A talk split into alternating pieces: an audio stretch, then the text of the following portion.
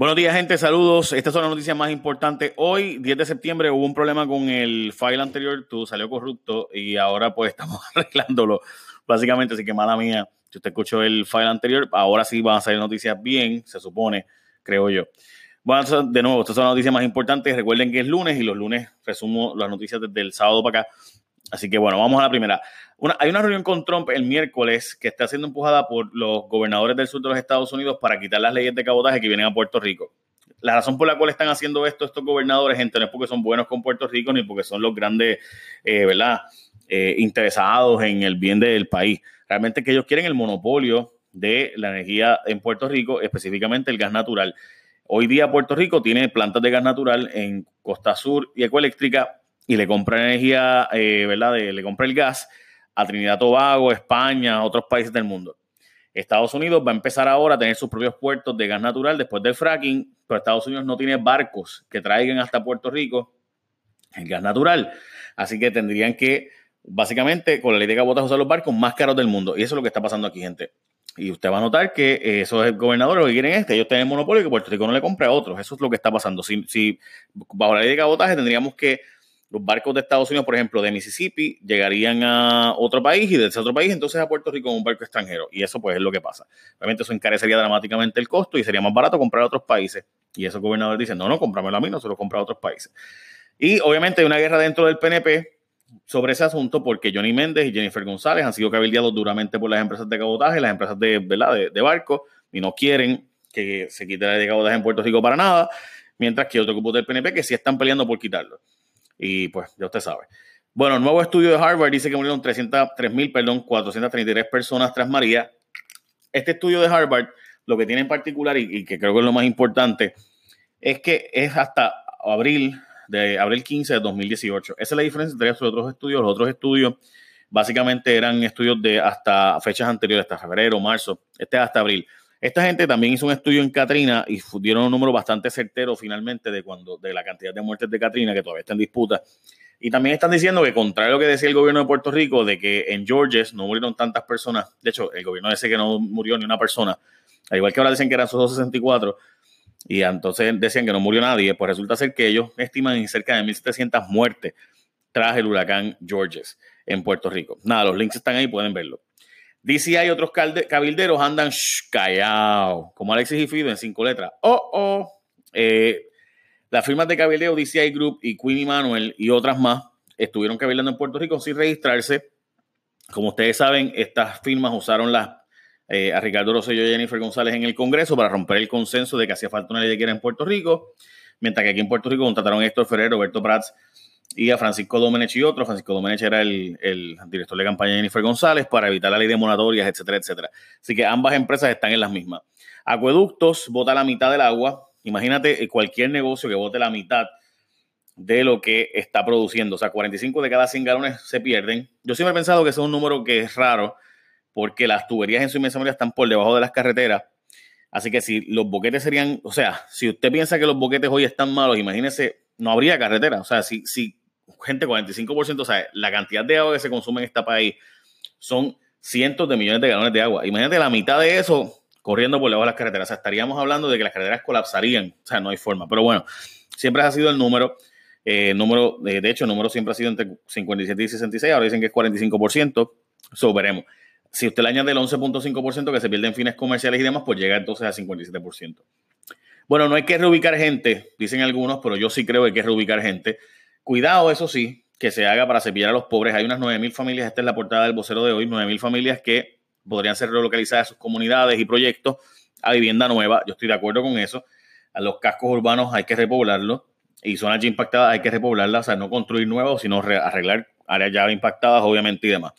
Eh, obviamente los alcaldes están hablando de que van a, a, mover mucha gente para otras zonas. El issue es que no sea para simplemente remover la comunidad y hacer otra construcción allí, ¿verdad? De fines comerciales, etcétera, etcétera.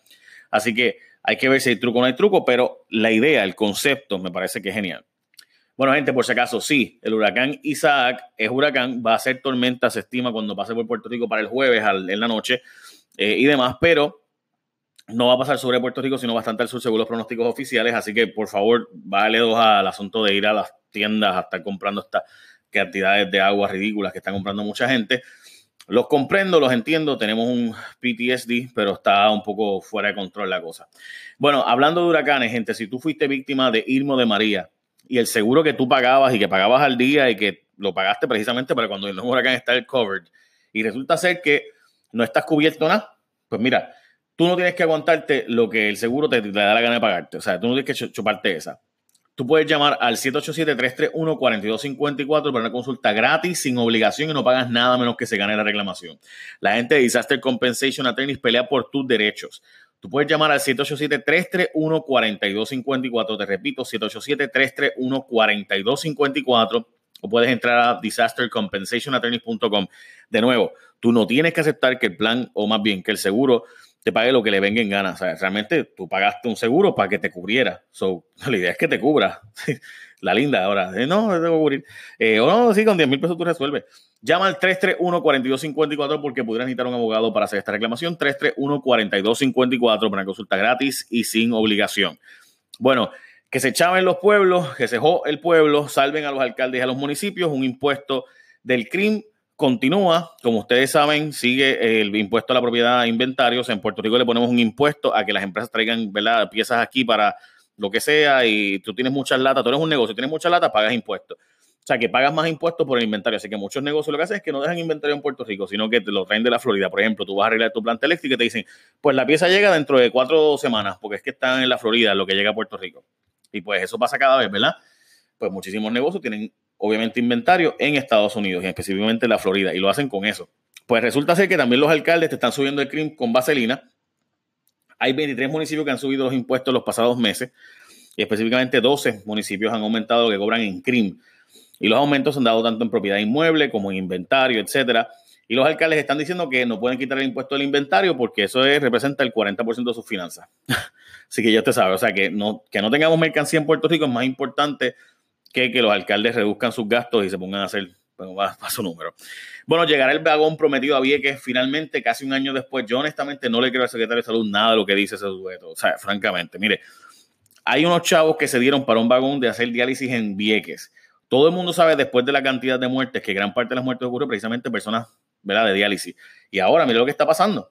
Que en Vieques no acaba de llegar un vagón. Ahora es que lo van a hacer llegar supuestamente. Así que yo quiero verlo para creerle a ese sujeto.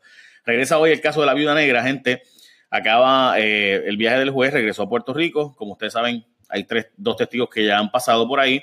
El primero fue el licenciado Odín Prado, quien dijo que básicamente ella le dijo para matarlo, para conseguirle a alguien para matar a su esposo. Aurea Vázquez a Adam Angan, que era su esposo. También que el segundo era el socio de Adam, quien dijo que ella ganaría 8 millones de dólares si él se moría. Eh, y además de eso, el juez eh, pues hizo una pregunta eso provocó que la defensa solicitar la, eliminación del juicio, realmente la anulación del juicio, porque entienden que el juez dio como, dijo como un hecho, y el jurado obviamente estaba presente cuando hizo una pregunta sobre si como único ya recibía el dinero era asesinado. Él dice que no y demás, así que veremos a ver lo que pasa en esa dirección. Hay otras noticias bien importantes también, mayormente las policíacas. Número uno, eh, un policía mató a su pareja y luego se suicidó. O sea, que no me gusta hablar de las policíacas, pero pues ni modo. Eh, y están cuestionando los servicios psicológicos a la policía y demás. Esta pareja tenía un, hijo, más tenía una niña adolescente ella. Eh, además de eso, también en Caguas, la colilla de cigarrillo que se fumó el sujeto vinculado al asesinato o acusado por el asesinato de el muchacho de Lima San Pablo en Caguas, pues también la colilla de cigarrillo aparentemente sí dio positivo al ADN de él y pues esa es, una pieza clave de evidencia. Eh, yo diría que esas son básicamente las noticias más importantes del día de hoy. Hay otras más, pero yo diría que. Ah, by the way, Mundi eh, fue, primera hora fue allá a, a, Georgia para ir a la ciudad donde estaría llevándose la elefanta del elefante de, de Zoológico Mayagüez. Y pues hablaron con Carol Buckley sobre el lugar, etcétera, etcétera. Así que básicamente esas son noticias más importantes del día. Recuerden, gracias a la gente de Disaster Compensation Attorneys por creer en nosotros y hacer este auspicio. El número es 787-331-4254. Como saben, ya somos una compañía, se llama Jaguar Media y tenemos muchos planes, entre ellos otros podcasts, entre ellos otras noticias eh, y demás aplicaciones, etcétera, que vamos a traer por ahí. Eso está pronto. Pronto va a estar por, por email toda la información para si que no quiera hacerlo por Facebook, etcétera, etcétera. Aquellos que escucharon el podcast anterior, hubo un problema, una, un problema de corrupted, este, como le dicen en inglés, y es básicamente que el audio se, se, por alguna razón se tranqueó, o hay que hacerlo de nuevo y lo tuve que hacer de nuevo, así que mala mía eh, de nuevo. Buen día, gente. Bendición. The podcast you just heard was published with Anchor. Got something you want to say to the creator of this show? Send them a voice message using the Anchor app, free for iOS and Android.